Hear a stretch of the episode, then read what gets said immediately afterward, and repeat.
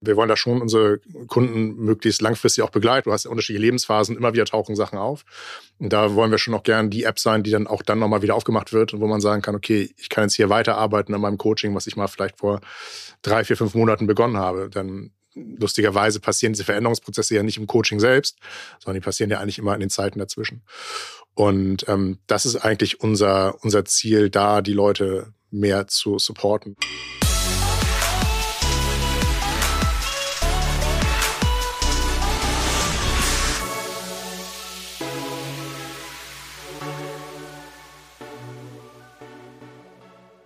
Wie schön, dass du wieder zuhörst. Ich heiße Christoph Bosek und mein Gast heute ist auch ein Christoph B.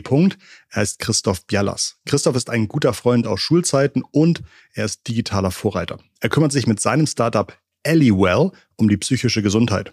Es gibt nämlich einen blinden Fleck im Gesundheitssystem zwischen Ratgebern mit Tipps zum Beispiel gegen Stress auf der einen Seite und auf der anderen Seite psychologischer Behandlung von Therapeutinnen und Therapeuten. Fundiertes, verantwortungsvolles Coaching mit klarem Ablauf, Übungen und das Ganze auch noch digital. Therapie hat einen überproportional hohen Anteil an den Gesundheitskosten in Deutschland und es dauert oft sehr, sehr lange, überhaupt einen Platz zu bekommen.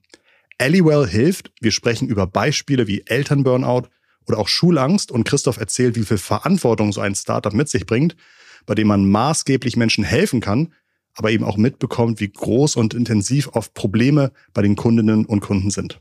Ich wünsche dir viel Spaß bei dieser Folge von Digitale VorreiterInnen, deinem Podcast zur Digitalisierung von Vodafone Business. Heute mit Christoph Bialas. Ich begrüße jetzt im Podcast bei mir einen lieben guten Schulfreund und interessanten digitalen Vorreiter, Christoph Bialas. Schön, dass du hier bist. Hi Christoph, grüße dich. Schön, dass ich da sein darf. Ja, wir kennen uns aus Schleswig-Holstein. Oh ja. äh, da haben wir ein paar Jahre die Schulbank geteilt. So ist es. Und dann sind wir beide irgendwie im digitalen Business gelandet. Ich glaube, ja. du hattest äh, relativ gute Noten und bist dann als Wirtschaftsingenieur in die Unternehmensberatung gegangen. Ja, das stimmt. Und hast dann eine Zeit lang beraten, hast viele Unternehmen gesehen und bist irgendwann bei einem spannenden Projekt hängen geblieben. Da wurdest du dann am Ende auch COO. Und zwar habt ihr geholfen, Versicherungen zu digitalisieren, was, glaube ich, wahnsinnig erfolgreich war. Was habt ihr da genau gemacht? Ja, genau. Also wir haben nicht jetzt unbedingt Versicherungen digitalisiert, sondern die ähm, ja, digitale Versicherer aufgebaut. Ja, also nicht, dass man jetzt denkt, dass wir irgendwelche Dokumente eingescannt haben und die dann ähm, letztlich äh, ja, nur digitalisiert haben. Ähm, was wir da gemacht haben, ist, dass wir ähm, wirklich vom Frontend bis Backend Versicherern eine komplette Lösung hingestellt haben, die immer quasi auf dem Kernprodukt äh, aufgebaut hat und ähm, das aber jeweils für die jeweiligen Versicherer angepasst und individualisiert worden ist. Ähm, sprich moderne Antragsstrecken, die irgendwie schnell klicken, die ähm, besser funktionieren als die behäbigen, langwierigen Strecken von alten Versicherern und dahinter halt performante Backends gebaut, die ähm, ja auch den heutigen Standards sagen wir mal, äh, entsprochen haben und nicht wie 30 Jahre zuvor äh, Oldschool Unix-Systeme irgendwie abgebildet haben. Vor zwei oder drei Jahren habe ich dann gesehen, dass du gesagt hast, du möchtest raus aus der Sicherheit, raus aus dem alle zwei Jahre geht's eine Stufe nach oben. Und ja, möchtest da gab's ja keine Stufe mehr dann. okay. okay. Und möchtest, und möchtest gründen. Und dann ja. äh, habt ihr euch hingesetzt und habt ein digitales Produkt gebaut, um Mental Health zu verbessern, also ja. die äh, psychische Gesundheit. Wie kam es dazu und was ist in einem Satz eure Hypothese zur Gründung gewesen? Ja, also wie kam es dazu? Ähm, wir sind drei äh, Co-Founder ähm, und irgendwie jeder von uns hat so ein bisschen Berührungspunkte zum Thema Gesundheit. Also äh, mein Vater war Arzt und äh, vom Kollegen von mir äh, die Mutter auch. Und ähm, irgendwie sind wir immer. Was lässt du? Ich musste äh, dran denken, du hast ja, also diese Folge wird vielleicht auch mit so ein paar Anekdoten gespickt. Oh, bitte nicht. Aber äh, äh, Christoph hat in einem Haus gewohnt, wo früher auch mal eine Praxis war. Und ich glaube, da gab es auch teilweise Menschen, die verortet haben, dass bei euch dann dementsprechend auch Betäubungsmittel zu Hause rumsitzen. Und ich glaube, es gibt so eine unfassbare Geschichte, dass der angsteinflößendste Mensch Schleswig-Holsteins ja. irgendwann mal auf der anderen Seite einer Glasscheibe mit ja. einem mit einem Betondeckel in der Hand stand. Ja, mit, mit dem Grill. Mit dem Grill ja. und sozusagen einfach so bei euch einbrechen wollte, ne? Und das Methadon klauen wollte. Ja, ja genau. Ja. Und, äh, ich konnte ihn zurückhalten. Und du warst da irgendwie 15 oder so? Ja. Hat einen schicken Bademantel an. Ja. genau. Aber das war, das. genau, das war also, das war wirklich so ein stadtbekannter Mensch, vor dem jeder Reis ausgenommen ja, hat. mit der Axt über den Blick gelaufen ist, ne? Und dann irgendwann hatte der nur, nur eine Glasscheibe und er hatte den Grill in der Hand und wollte gerade durchschmeißen. Ja, ich bin zufällig bin ich gerade dran vorbeigelaufen, ja. Okay, ist die Sache eigentlich äh, harmlos ausgegangen? Ja, so, ja doch, doch. Nee, du hast ihn, hast du ihn nicht noch zu, woanders hin? Ja, ich habe ihn noch zu einer anderen Praxis gebracht. Also anstatt, anstatt dass du die Polizei gerufen hast, hast ja. du gesagt, ich, genau, ich habe ihn, genau, weil er war auf Turkey und er brauchte dann halt, äh, brauchte definitiv irgendwie Mittel. Ja. Und konnte zwischendurch auch nichts mehr sehen und ich musste ihn dann irgendwie so an die Hand nehmen und was fand er auch nicht so cool und nicht so weiter Schulter, über die Schulter führen und dann, genau, haben wir ihn dann zu einem, oder habe ich ihn dann zu einem anderen Arzt gebracht und äh, wo ich dann auch leider abgewiesen worden bin und nicht reingelassen worden. Und dann musste ich ihn nach Hause bringen. Egal. Aber im Grunde war das vielleicht schon so das erste Vorzeichen, dass ja. du dich auch beruflich mal darum kümmerst, äh, um, irgendwie. Um Coaching mit, um Menschen. Ja, okay, okay, spannend. Sorry, aber das, das fiel mir gerade ein, weil du sagtest, du kommst aus einer Arztfamilie. Ja, gut. Das muss ich mir wieder fangen. Genau. Ich hab, also, genau. Ähm, warum, genau, warum, warum, warum haben wir Alleywell gegründet? Wir sind drei Co-Founder und ähm, jeder von uns hat irgendwie so einen leichten Bezug zum Thema Gesundheitswesen. Ähm, einerseits äh, teilweise zwei von uns sind äh, haben Ärzte in der Familie ähm, und für uns war es irgendwie immer wichtig, so in diesem Bereich was zu machen. Also irgendwie haben wir uns dahin gezogen. Es gab jetzt gar nicht so den einen Trigger, wo wir gesagt haben, deswegen müssen wir da rein. Und was war so die Kernhypothese? Ja, die Kernhypothese ist und war und ist eigentlich immer noch so, ähm, im amerikanischen oder im englischsprachigen Bereich wird es halt uh, the missing middle of mental health genannt. Sprich, ähm, es gibt halt auf der einen Seite das ganze Thema ähm, ja, psychotherapeutische Praxen, Psychiater, äh, Medikamente, Psychopharmaka, also wirklich für die krassen Fälle, die irgendwie behandelt werden müssen. Und auf der anderen Seite gibt's so Meditation, äh, Atemtechniken, so Entspannungsübungen. Und wir wussten halt irgendwie, dazwischen ist halt auch noch was. Also wirklich für Leute, die halt eine starke emotionale Belastung haben, vor allem Familien, ähm, die oft durch ja, viele Zeiten der Veränderung gehen. Ähm, ist das ein Markt, der vorher fast noch nicht gut adressiert wurde? Oder ja, ist es ein Markt, genau. der bisher woanders geht, wo ihr sagt, das muss es doch auch digital geben? Nee, der ist tatsächlich ziemlich ähm, gar nicht adressiert. Tatsächlich nur durch so klassische Weise Life-Coaches, so durch, durch dieses Programm, viel durch Ratgeber. Ähm, einer der größten Apps so in diesem Bereich ist immer noch Oje, ich wachse. Die kennt man vielleicht. Also immer noch wahnsinnig viele Downloads, kostet irgendwie 6,99 so. Also da ist immer total viel Bewegung. Ähm, und wir hatten, haben halt gedacht, okay, irgendwie hat man ganz oft als Elternteil ähm, individuelle Fragen, die man irgendwie gelöst haben möchte, wo man Probleme hat, wo man Belastung hat, wo einem irgendwie ein Ratgeber nicht weiterhilft, aber wo man auch nicht sagen kann, dafür muss ich jetzt irgendwie zum Psychotherapeuten gehen. Was sind so die Top zwei Beispiele dafür? Äh, die Top zwei Beispiele bei uns sind tatsächlich Elternburnout, also Mütter, äh, typischerweise zweites Kind, ähm, die gerade wieder im Beruf waren, jetzt wieder rausgehen, dann nochmal wieder einsteigen wollen und die ganz oft ja die Herausforderung haben, dass sie entweder ihren eigenen Anforderungen nicht gerecht werden und oder ihren eigenen Glaubenssätzen nicht gerecht werden und so ein bisschen an ihren eigenen Erwartungen, ja, zerbrechen ist das falsche Wort, aber echt damit zu kämpfen zu haben. Und ähm, ja, die typischerweise auch niemanden im Umfeld haben, mit dem sie darüber sprechen können. Also wir wollen halt nicht dem, dem Psychotherapeuten ersetzen, sondern eigentlich eher die beste Freundin, ne, mit der man reden kann. Und oft ist es so, dass die beste Freundin selber keine Zeit hat, weil sie Ist das eine Kompetenzfrage oder eher so eine Schamfrage, dass ich sage, ich will auch meiner mhm. besten Freundin eigentlich nicht sagen? Sowohl als auch. Mhm. Ne? Also gerade ähm, tatsächlich sehr, sehr viel Kompetenz, weil man oft nicht, man merkt dann oft, die kommen dann doch nicht weiter. Die, auch die Mutter auf der anderen Seite hat wenig Zeit, sich darum zu kümmern. Also es ist nicht nur Kompetenz und Scham, sondern auch tatsächlich Zeitfrage. Also man merkt das ja, wenn man irgendwie Eltern, älter wird oder auch Eltern wird. Man hat irgendwie weniger Zeit, sich mit seinen Freunden auszutauschen über gewisse Themen. Aber natürlich auch ganz oft diese, diese äh, Schamthematik, ne? dass man gerade, wenn man sagt, man schaut auf andere Eltern, denkt immer, oh mein Gott, die sind halt so viel besser und so viel cooler als ich. Ja, wenn ich so dich anschaue. ähm, und denkt immer, ja, die werden ja nicht das Problem haben, das ich auch habe. Und ähm, schon traut man sich nicht mehr drüber zu reden, sondern kehrt halt nach außen halt die schöne, heile Welt. Und ähm, deswegen ist er total wichtig und total wertvoll, ähm, jemand von außen zu haben, der einfach raufschaut und sagt, guck mal, hier an der und der Stelle bist du nicht alleine und ähm, du kannst dir halt mit den und den einfachen Methoden sehr, sehr schnell irgendwie weiterhelfen. Elternburnout ist das eine Thema. Ja. Ähm, gibt es auch etwas, was besonders viele Jugendliche vielleicht herumtreibt? Ja. Oder adressiert ihr auch Jugendliche? Ja, wir adressieren auch Jugendliche. Bei Jugendlichen mh, hm, haben wir tatsächlich echte Live-Coachings. Bei Eltern ist es noch ein bisschen was anderes, da kann ich gleich noch was zu sagen. Ähm, und bei Jugendlichen, vor allem auch Kindern, ist ganz groß das Thema Schulangst bei uns. Ähm, das ist wirklich eine der größten Ängste und eine der größten Sorgen. Einfach auch deswegen. Kann man das jemandem erklären, der damit noch nie Kontakt hatte? Ja. Ja, also Schulangst ist vor allem, dass Kinder Schule verweigern an vielen Stellen und nicht zur Schule gehen, weil sie einfach Angst davor haben. Also wie du Angst vor Spinnen hast oder Angst vor Ratten, manche Leute ähm, haben diese Kinder wirklich eine, eine große Angst vor der Schule. Es geht schon so weit, dass manche Familien das Wort Schule nicht in den Mund nehmen dürfen am Armbrutstisch, ähm, dann die Situation sofort eskaliert. Und ähm, warum das ein großes Problem ist, einfach deswegen, weil die Kinder ja zur Schule gehen müssen. Und ähm, du kommst dann als Elternteil ganz oft in so eine Drucksituation, aus der du einfach auch nicht herauskommst. Also du kannst halt schlecht sagen, ähm, ich bringe mein Kind halt nicht zur Schule, ich lasse es einfach sein, sondern du musst ja irgendwie handeln.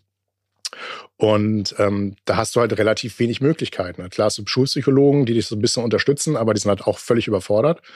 Und das ist halt ein, äh, für uns ein ganz äh, ja, gut zu beratendes Feld, weil du das tatsächlich denkt man immer gar nicht. Man denkt, man muss irgendwie mit dem Kind zusammen was machen, zusammen irgendwie Spiele spielen. Aber die Kinder von heute, die haben halt überhaupt kein Problem, irgendwie auch durch Corona natürlich am Screen irgendwie so eine Übung zu machen. Und man kann damit relativ ja, fest vorgegebenen Programm und guten Übungen und einer ja, guten Betreuung durch einen Coach. In, also wir, unser Programm ist fünf Stunden lang und nach fünf Stunden kriegst du die Kinder schon sehr, sehr gut dazu, wieder in die Schule zu gehen, auch mit Freude in die Schule zu gehen. Das ist halt schon krass so.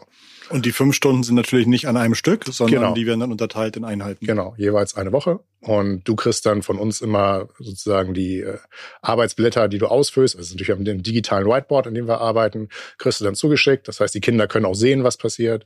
Äh, du gibst den Kindern halt kleine Hausaufgaben mit, ähm, die sie dann machen. Ähm, und so kommst du halt Schritt für Schritt voran. Und was wir gleichzeitig machen, ist auch, dass wir halt die Eltern auf der anderen Seite unterstützen. Einfach um denen auch zu erzählen, ähm, ja, worauf sie achten müssen, wie sie auch ihr Kind unterstützen können. Und ähm, wir versuchen das dann halt sozusagen die gesamte Familie zu betreuen und nicht nur das Kind als Einzelnes herauszunehmen. Kann ich mir einfach Alley runterladen und irgendwie anfangen? Das ist das Problem, das ich glaube zu haben. Äh, legt man los oder wie funktioniert ja, das? Ja, also wir haben zwei Apps gerade. Also wir sind noch ziemlich am Anfang des Startups, deswegen experimentieren wir noch an einigen Stellen herum. Alleywell, das ist genau das. Das ist sozusagen die App, die für Kinder da sind, wo du dann direkt deinen Videokurs buchen kannst. Das ist aber eigentlich auch genau das, was diese App halt gerade kann. Also Videokurse und danach kannst du dir die Ergebnisse angucken. Skaliert das oder sitzt da auf eurer Seite, sitzen da betreuende Personen, wo man irgendwie sagt, äh, wenn wir jetzt die nächsten zehn Kinder onboarden, brauchen wir nochmal wieder einen neuen Experten? Genau, das ist jetzt das, mhm. wie es gerade aktuell ist. Also das ist halt Live-Coachings und Live-Coaching brauchst du halt eine Person, die... Ach, live, ich dachte Live-Lebens, aber nicht... Nein, nein, live, also, nein, nein, v, live ist live, ja. Nee, live mit V. Ähm, das heißt, da muss jemand sein, ähm, der auf der anderen Seite sitzt und dich da durchführt. Und dann haben wir aber eine andere App, die heißt Ellie Time, die hat genau versucht, dieses Problem jetzt zu lösen. Und zwar indem wir, und das funktioniert tatsächlich eher für ähm, Jugendliche und Erwachsene, für Kinder ist das schwierig, aber für die andere Zielgruppe funktioniert es, ähm, indem wir die über Sprachnachrichten coachen. Und ähm, das skaliert natürlich viel, viel besser. Also wir haben halt nicht die Herausforderung, dass wir dann ähm, Leute immer vorhalten müssen, sondern wir können halt die Coaches, die bei uns da sitzen, können wir halt 100 Prozent dadurch auslasten. Ja, das heißt, so das große Problem dieser Terminfindung und ein Termin fällt aus und No-Shows fällt bei uns halt da komplett weg. Und du hast natürlich da auch ein paar andere Möglichkeiten, wie dass du da ähm, ja äh, gewisse gewisse Coachings bündeln kannst. Du kannst ja halt aussuchen, welcher Coach zu welchen Themen passt. Und dadurch hast du halt so zumindest ein paar kleinere Skalierungseffekte jetzt schon. Wie groß ist der Markt von Menschen, die in dieses in the middle reinfallen würden in Deutschland, eurer Einschätzung? Ja, also zumindest bei Kinder und Jugendliche haben wir es, äh, kann man es ziemlich genau sagen. Bei den anderen wissen wir es nicht so genau. Also bei Kindern und Jugendlichen wissen wir, dass ähm, jedes vierte Kind zwischen sieben und 17 Jahren äh, psychisch auffällig ist. So, also das heißt, wenn wir es jetzt mal so durchrechnen, kommen wir so auf 1,5 Millionen Kinder, die eigentlich ähm, therapeutische Hilfe bräuchten, zumindest niederschwellige therapeutische Hilfe. Ja, man muss ja nicht immer gleich mit der Psychotherapie oder Psychopharmaka kommen, aber die hat im heutigen ja, in der heutigen Welt keine Hilfe finden. Also wenn du dir heute, mal Vorlaufzeiten bei Ärzten anguckst, normalerweise wartest du halt so sechs Monate auf dem äh, Therapieplatz, ähm, bis zu zwölf in ländlichen Regionen. Also es ist halt eine wahnsinnig lange Zeit. Und ähm, das ist sozusagen der Addressable Market, den wir da gerade aktuell vor uns haben. Wenn man diese Zahl jetzt mal nimmt, eins von vier, sagtest du, zwischen mhm. 7 und 17, 25 Prozent wie sah das vor fünf Jahren aus? Ist das, gibt es da einen Trend? Ja. Ähm, oder ist das immer schon so gewesen, aber ja, ja also Den, den Trend siehst du, steigt natürlich komplett nach oben. Gerade durch Corona hast du ganz, ganz viele äh, starke Steigerungen gehabt, was psychische Erkrankungen angeht. Dass du irgendwie eine neue Situation hast, mit der du nicht zurechtkommst.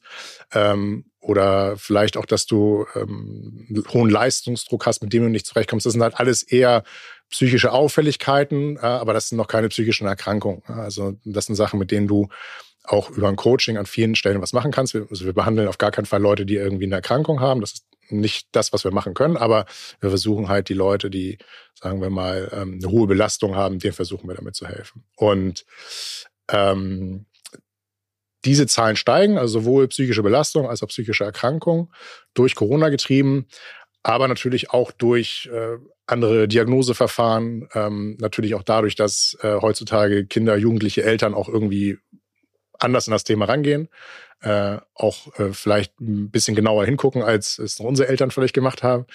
Ähm, und äh, die Zahlen sind jetzt während Corona wirklich sehr, sehr stark nach umgegangen. Aber jetzt nach Corona merkt man Gott sei Dank, dass es wieder so ein bisschen heruntersinkt, aber man ist immer noch auf dem äh, Vor-Corona-Niveau. Ich kann mir vorstellen, dass eine Therapie natürlich über einen Zeitraum mit Vorortterminen auch gar nicht so billig ist. Ja. Wie bezahle ich denn eure Leistung?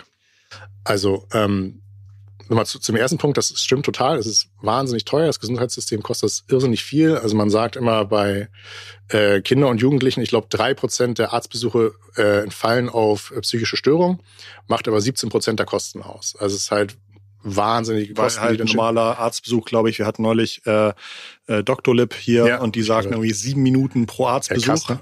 Ja, und irgendwie drei Stunden Nachbereitung oder sowas insgesamt. Ne? Ja, genau. Und, und wahrscheinlich dauert halt so eine Therapiesitzung halt leider nicht sieben Minuten, ja. sondern eher immer eine Stunde pro Woche. Genau, okay. genau, genau, genau so ist es ja. Und ähm, bei uns zahlst du äh, ist direkt und selbst und ähm, du zahlst jetzt aber nicht diese fünf Stunden auf einmal, sondern du zahlst jedes Mal pro Stunde. Und wenn du halt merkst, du bist halt schon irgendwie vorher fertig oder wir dir auch sagen, okay, an der Stelle ist alles gut und ähm, wir müssen hier nicht weitermachen, dann kannst du halt auch äh, ja, früher aufhören, kannst aber auch tendenziell weitermachen. So. Und über diesen sagen wir mal, Anytime-Ansatz, über dieses Asynchrone, über Sprachnachrichten. Da müssen wir tatsächlich noch herausfinden, was das passende Pricing ist. Also das reicht jetzt irgendwie von einem, von einem Monatsabo oder einem Monatsmodell ähm, hin zu einem wöchentlichen Abo. wenn du die USA anguckst, da hast du halt sowas wie ein Talkspace zum Beispiel. Die funktionieren halt alle eigentlich über monatliche Abos. Also mhm. da buchst du dir halt deinen wirklich auch Psychotherapeuten. Das sind weniger Coaches, sondern tatsächlich Psychotherapeuten. Ähm, äh, pro Woche dazu und ähm, guckst nach einer Woche, wo stehst du und lässt es weiterlaufen oder eben auch nicht. Ist das ein Feld, in dem ihr auch sagt, tolle Position, weil wir müssen keine wissenschaftliche Nachweise machen, dass wir helfen hm. äh, und können so ein bisschen wie vielleicht auch manche Nahrungsergänzungsmittel sagen, hier, da ist was drin, wo schon mal jemand bewiesen hat, dass es potenziell gut sein kann. Hm. Wie unterscheidet ihr euch vielleicht oder wie macht man messbar und wie macht man irgendwie klar, hm. dass man nicht einfach nur irgendwie irgendeine App ist, die ein Video vorspielt? Ja. Naja, also tatsächlich überlegen wir jetzt eine Studie zu machen um es einfach auch mal auf äh, wissenschaftliche Füße zu stellen und ähm, ja, es auch tatsächlich nachweisbar zu machen. Ähm, aktuell merken wir es tatsächlich ja relativ gut an der Zahl oder sagen wir an, an, an, der, an der KPI, geht die, geht die Person zur Schule oder nicht. Ne? Also daran kannst du es natürlich sehr, sehr gut festmachen, wenn wir uns die Kinder und Jugendlichen anschauen. Und da haben wir wirklich eine Erfolgsquote von 100 Prozent. Also die gehen danach auch wieder zur Schule. So. Ähm, einfach durch den Fakt daraus, dass da jemand mal von außen sagt, hey, du kannst das, du bist mutig genug und es halt nicht die Eltern sind, die dann wieder sagen, doch, du musst dich jetzt trauen. Ne? Also das ist wirklich ähm, für uns auch immer wieder überraschend, dass das so gut funktioniert. Also ich warte nur keine therapeutische Ausbildung, bin auch kein Psychologe und ich bin selber immer wieder davon überrascht, dass tatsächlich Kinder nach vier, fünf Sitzungen sagen, ja cool, ich versuche es zumindest, die vorher sich komplett verweigert haben. Ähm, und bei den Anytime-Usern, also vor allem bei Eltern, ähm, da können wir uns tatsächlich nur das Feedback von denen verlassen und einfach auch an der, sagen wir mal, Dauer der Sprachnachrichten, die sie mit uns austauschen und der Häufigkeit der Sprachnachrichten. Ähm, da haben wir jetzt keinen validen Test, wo wir sagen, das funktioniert, aber wir kriegen halt auf jeden Fall von den ähm, Userinnen, mit denen wir jetzt immer wieder die Interviews führen, ist, ähm, die sind eigentlich meistens ja so begeistert, so angetan, so dankbar dafür, dass sie uns immer im Freundeskreis weiterempfohlen haben. Also das ist natürlich auch äh, Net Promoter Score, natürlich auch eine schöne, schöne äh, Kennzahl, die man sich halt irgendwie genau anschauen kann. Aber das ist eigentlich das, auf das wir uns gerade verlassen müssen. Mhm. Gibt es für dich mit den Erfahrungen, die du jetzt gesammelt hast, typische Wege, die Eltern oder Kinder vielleicht einschlagen, wo du sagst, oh, genau das ist leider super, super nicht hilfreich, ja. wenn du irgendwelche Herausforderungen hast, die du alleine nicht zu lösen scheinst. Ja. Ich bin nun nicht der Coach, der auf der Seite sitzt und ich weiß natürlich auch nicht genau, was in den Coachings passiert. Also ich kriege quasi sozusagen die Informationen ja immer durch die Coaches und das immer nur so ein bisschen gefiltert. Äh, das als Disclaimer. Aber ähm, was halt was ich definitiv sagen kann, jetzt aus, aus dem, was ich jetzt auch so mitbekomme und das, was wir auch in unseren Artikel schreiben, ist natürlich A, ähm, keine Bestrafung. Also ich glaube, das, wofür gerade natürlich Eltern, die in so einer Drucksituation sind, dass sie sagen, ich muss, mein Kind muss jetzt in die Schule. So der Klassiker, ich nehme das Handy weg, sonst gehst du halt, äh, sonst du musst da hingehen, sonst kriegst du dein Handy nicht wieder. Das ist halt der komplett falsche Weg. Also das macht die Gräben halt irgendwie nur noch tiefer und macht es deutlich schwieriger. Ähm, es muss halt über, über Belohnung gehen ähm, und über ja, einen schrittweisen Aufbau. Das ist halt eine, eine wichtige Sache. Und ähm, ja, was auch viele Eltern, glaube ich, auch falsch machen, ist dieses, ich versuche es irgendwie alleine zu lösen. Und meine ich jetzt nicht, okay, ihr müsst jetzt irgendwie Aliwell anrufen, sonst funktioniert es nicht, das nicht. Aber du musst halt schon anfangen, mit Lehrern drüber zu sprechen. Du musst halt irgendwie anfangen, dir ein Netzwerk in der Schule aufzubauen. Und du musst das Ding halt auch irgendwie aktiv angehen und solltest es dann nicht so einfach unter den Tisch schieben und sagen, wird sich schon irgendwie von selbst lösen. Weil ähm, so eine Schulangststörung kann sich halt auch relativ ja, vielleicht nicht schnell, aber es kann sich auch zu so einer generalisierten Angststörung ausbilden. Also dass du dann anfängst, auch vor anderen Dingen Angst zu haben. Und ähm, je früher man da was gegen tut, ähm, je früher man auch präventiv da irgendwie gegen arbeitet, desto einfacher kannst du es dann auch behandeln. Mhm. Und es gibt halt eine wirklich auch erschreckende Kennzahl oder erschreckende Zahl, die sagt, so, dass 50 Prozent aller psychischen Krankheiten eigentlich vor dem 19. Lebensjahr entstehen. Das heißt, äh, das manifestiert sich halt schon relativ schnell. Und ähm, ja, es hilft halt wahnsinnig gut, da frühzeitig gegen vorzugehen. Wenn du jetzt als Gründer verschiedene Herausforderungen hast, keine mhm. Ahnung, zum Beispiel das Produkt bauen ist irgendwie eine Herausforderung oder viele Menschen in das Produkt reinbekommen, ja. ist die nächste Herausforderung und die dritte Herausforderung ist vielleicht Geld mit den Nutzenden zu verdienen. Ja. Wenn du sozusagen eine von diesen drei Säulen abgeben könntest, weil du sagst, das ist für mich die schwierigste, welche wäre das? Also was ich glaube ich, am ehesten da abgeben wollen würde, ist das Thema Monetarisierung bei uns in dem Bereich. Ähm, es ist relativ leicht, Leute in das Thema reinzukriegen, weil du einfach diesen Need da hast und die Leute total dankbar sind. Und es ist halt wunderschön, ein Produkt zu bauen für diese Leute, wenn sie sich danach anrufen und sagen, ey, das hat mir mega geholfen und das war halt irgendwie gerade so die Rettung letzter Sekunde. So. Monetarisierung ist halt in Deutschland ein Problem, so, weil du immer das Thema hier hast, du kämpfst halt immer gegen das Mindset, ähm, Therapie muss ja kostenlos sein. Und das ist halt wahnsinnig schwer. Ich glaube, das ist in USA und UK ein bisschen einfacher. Du meinst, muss kostenlos sein oder muss mich nicht als einzelne Person was kosten? Genau, ja. Also da was ja, du erwartest eigentlich äh, bei uns in Deutschland immer, Gesundheit ist for free. Also ich gehe zum Arzt, zeige meine Karte vor, alles ist gut. Heißt ja nur, dass jemand anders zahlt. Das heißt nur, dass jemand anders zahlt, ja. genau, dass die Gemeinschaft dafür zahlt. Aber das siehst du natürlich nicht. Und du siehst ja auch nicht, dass, dass der jeden Monat quasi von der ja. Gehaltsabrechnung abgezogen wird. Das, ja. das so denken wir ja nicht. Ähm, das ist die größte Herausforderung. Lustigerweise klappt es ja in anderen Bereichen auch, also über Massage, bis hin zu ähm, ja, irgendwelchen Nahrungsergänzungsmitteln, die man halt kauft. Ne? Also ähm, irgendwie kriegen wir Menschen das schon hin, aber das ist schon die wahnsinnig große Herausforderung bei uns, den Leuten irgendwie zu vermitteln. Da sitzen halt auch Leute auf der anderen Seite, die müssen halt auch bezahlt werden und so ein Coaching kostet halt dann auch entsprechend Geld. Ähm, und das ist, glaube ich, für uns gerade so die größte Challenge. Und wenn du das übernehmen würdest, Christoph, würde ich dir gerne geben. Es kam ja gerade irgendwie so in so einer TV-Show, wurde gefragt, was die durchschnittlichen Renten in Deutschland sind. Hm. Ähm, und da hat die Politikerin, glaube ich, keine Ahnung, um Drittel zu hoch geschätzt ja. oder sowas. Und äh, in dem Zusammenhang habe ich mir mal die typischen durchschnittlichen Ein- und Ausgaben von Haushalten in Deutschland okay. angeschaut und war überrascht, dass, glaube ich, so ein typischer Haushalt 250 Euro im Monat für Telekommunikation ausgibt. Krass. Und da dachte ich auch so, ist ja unfassbar, wofür Geld da ist, wenn man. Wie wenig sagt, hast du gedacht, ne?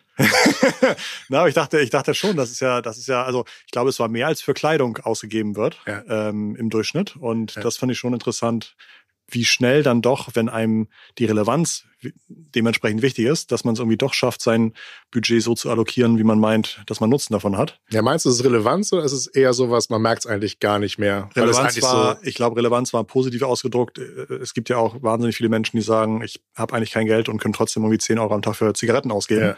Ja. Ähm, aber ich glaube, genau wie du sagst, da diese diesen Wert erstmal zu, ja. zu kommunizieren, ja. halte ich auch für eine, für eine schwierige, für eine schwierige Aufgabe oder für eine, wenn man das, wenn man da irgendwie Fortschritte macht, glaube ich, dann, dann ist der Rest vielleicht einfacher oder naheliegender oder, ja. oder umsetzbarer. Das Verrückte ist ja, ein Gedanke noch dazu, dass ähm, sobald die Klientinnen bei uns oder Kundinnen, wie man es auch nennen möchte, ähm, die Erfahrung gemacht haben, dass es hilft, ähm, ist Geld überhaupt kein Problem mehr. Also ah. das ist halt das Krasse so. Also ich glaube, man muss sie halt über diese Schwelle tragen, dass sie merken, oh cool, äh, hier passiert gerade was bei mir ja. und äh, ich sehe plötzlich mein Leben mit anderen Augen ja.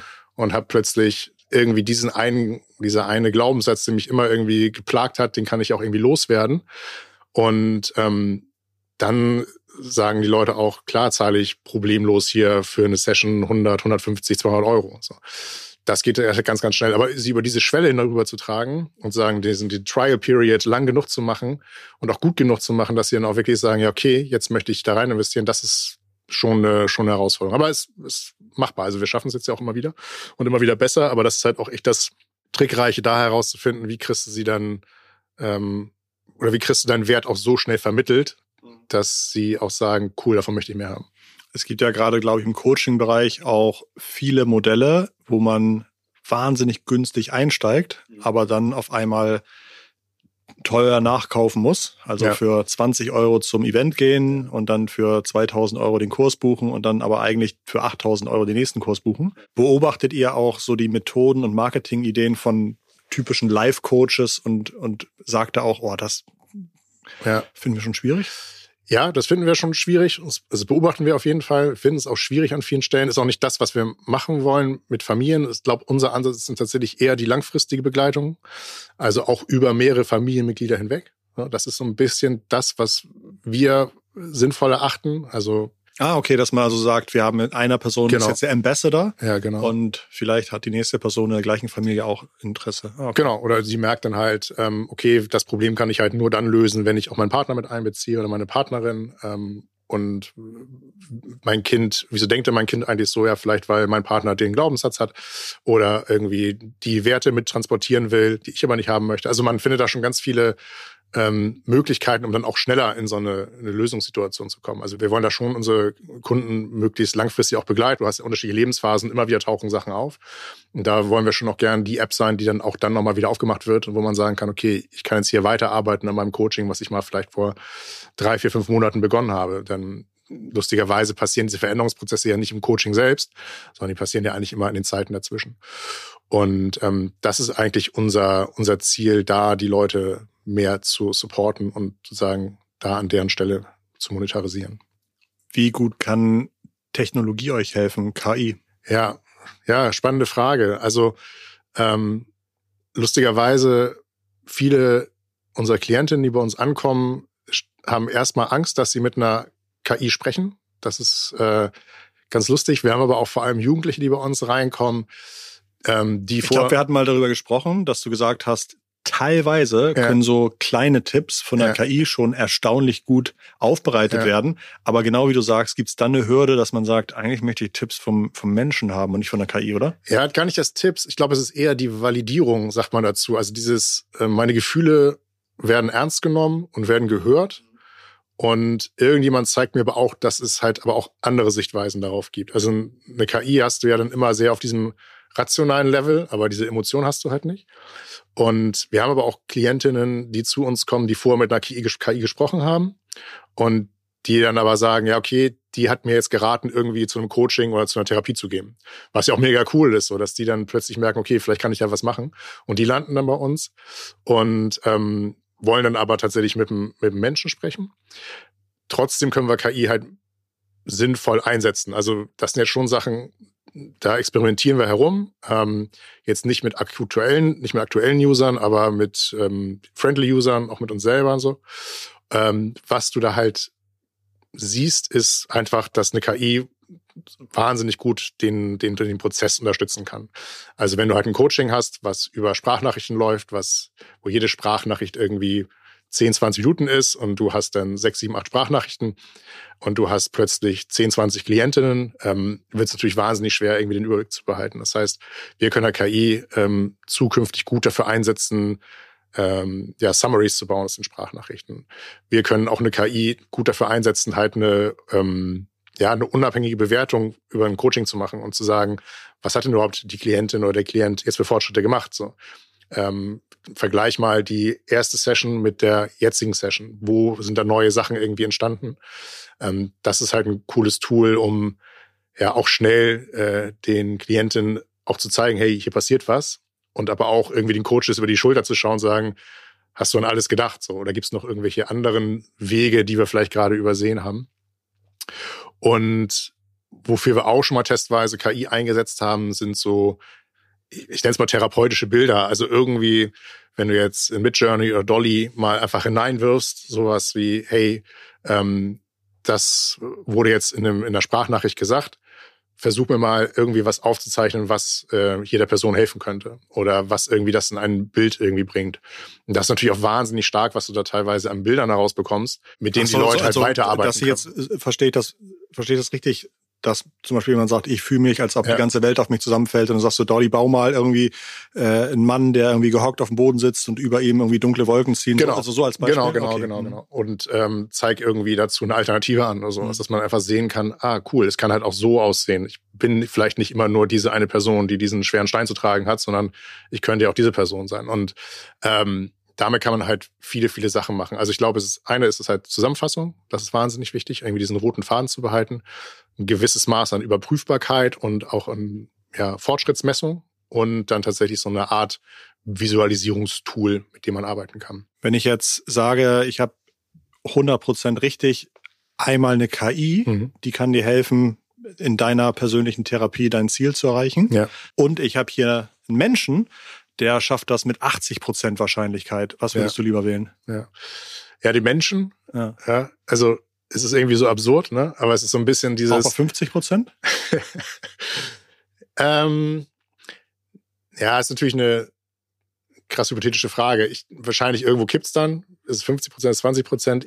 worauf ich hinaus will, ist, wenn, wenn ich jetzt irgendwie ein Restaurant suche, ja, ist halt was anderes, wenn ich dich jetzt frage und sage, Christoph, sag mir mal ein geiles Restaurant, als wenn ich jetzt irgendwie bei Google nach einem Rating gucke, was ein geiles Restaurant ist. Weil Asia Unique, Susannenstraße, Hamburg. Bester Laden.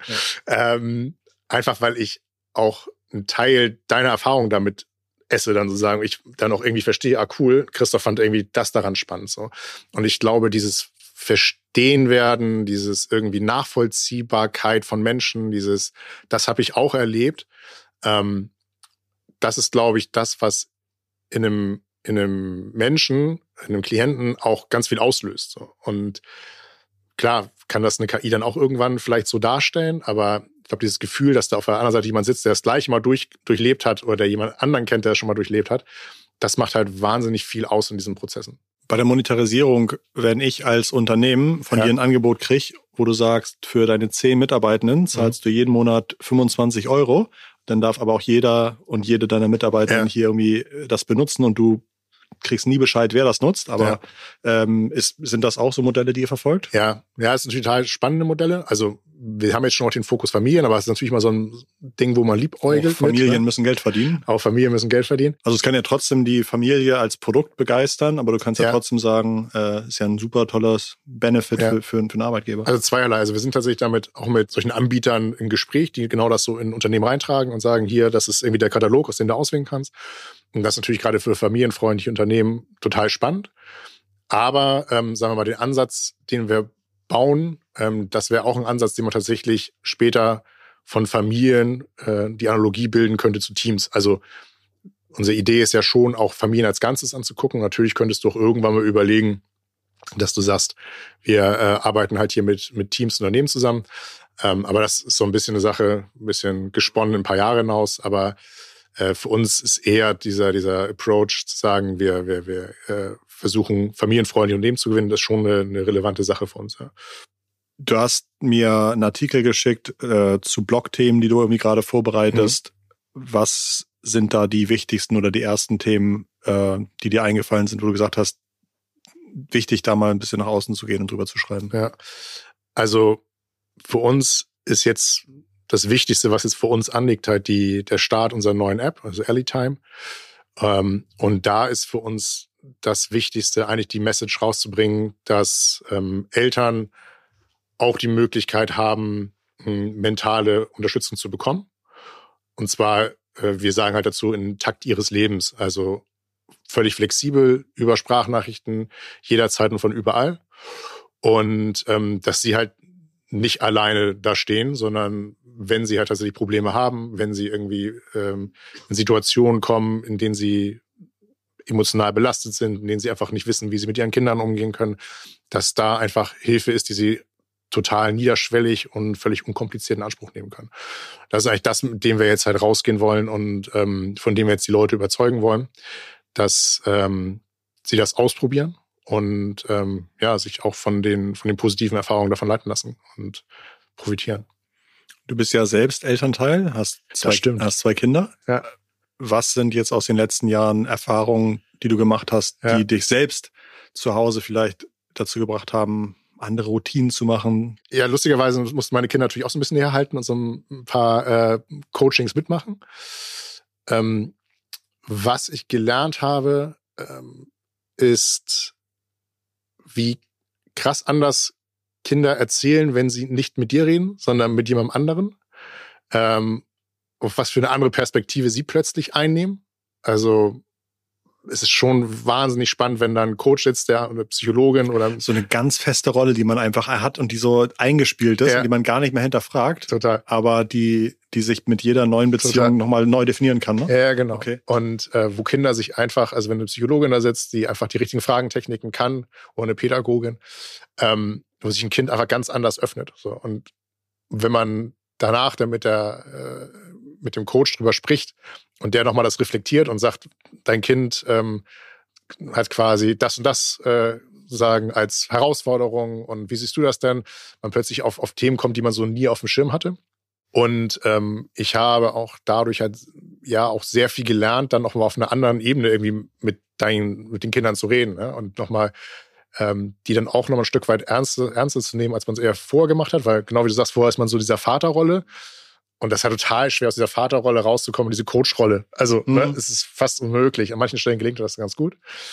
Und ja, man hat einfach auch so ein paar Sätze mitgenommen, also die man seinem Kind dann auch mitgeben kann. Das fand ich halt immer ganz schön. Also es gibt die Situation, dass, dass, dass mein Kind manchmal aufgeregt ist, wenn es irgendwie ähm, äh, zum Beispiel einen Auftritt hat oder Klavier spielt, so vor der Schule. Und ähm, da habe ich einfach einen einfachen Satz gelernt, ähm, konzentriere dich auf dein Außen und nicht auf dein Innen. Also wenn du quasi äh, Klavier spielst, hör einfach darauf, wie der Sound ist, was da passiert und hör nicht auf die innere Stimme, die in dir raufkommt und sagt, spielst du gerade richtig, spielst du gerade falsch. Und das ist so eine Sache, die ich jetzt einfach tatsächlich durch das Coaching gelernt habe, so und die ich für mich auch irgendwie mitgenommen habe, die ich total spannend finde. Ja, und einfach einen Einsatz mehr, den ich so meinem Sohn mitgeben kann. Das fand ich, das fand ich krass. Also wieder Einsatz, der plötzlich ganz viele Sachen im Kopf verändert und man ganz anders auf, auf viele Situationen im Leben schaut.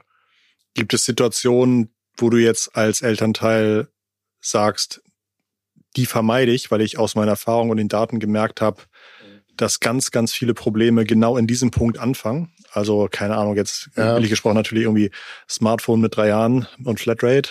Ja, klar, es beachten natürlich noch Basics wie Screentime, äh, Social Media und sonstiges, weil einfach da die Studienlage verheerend ist, was so Auswirkungen auf Kinder angeht. Das also, ist, das ist natürlich cool, weil das sagt wahrscheinlich irgendwie jeder. Ich achte auf meine ja.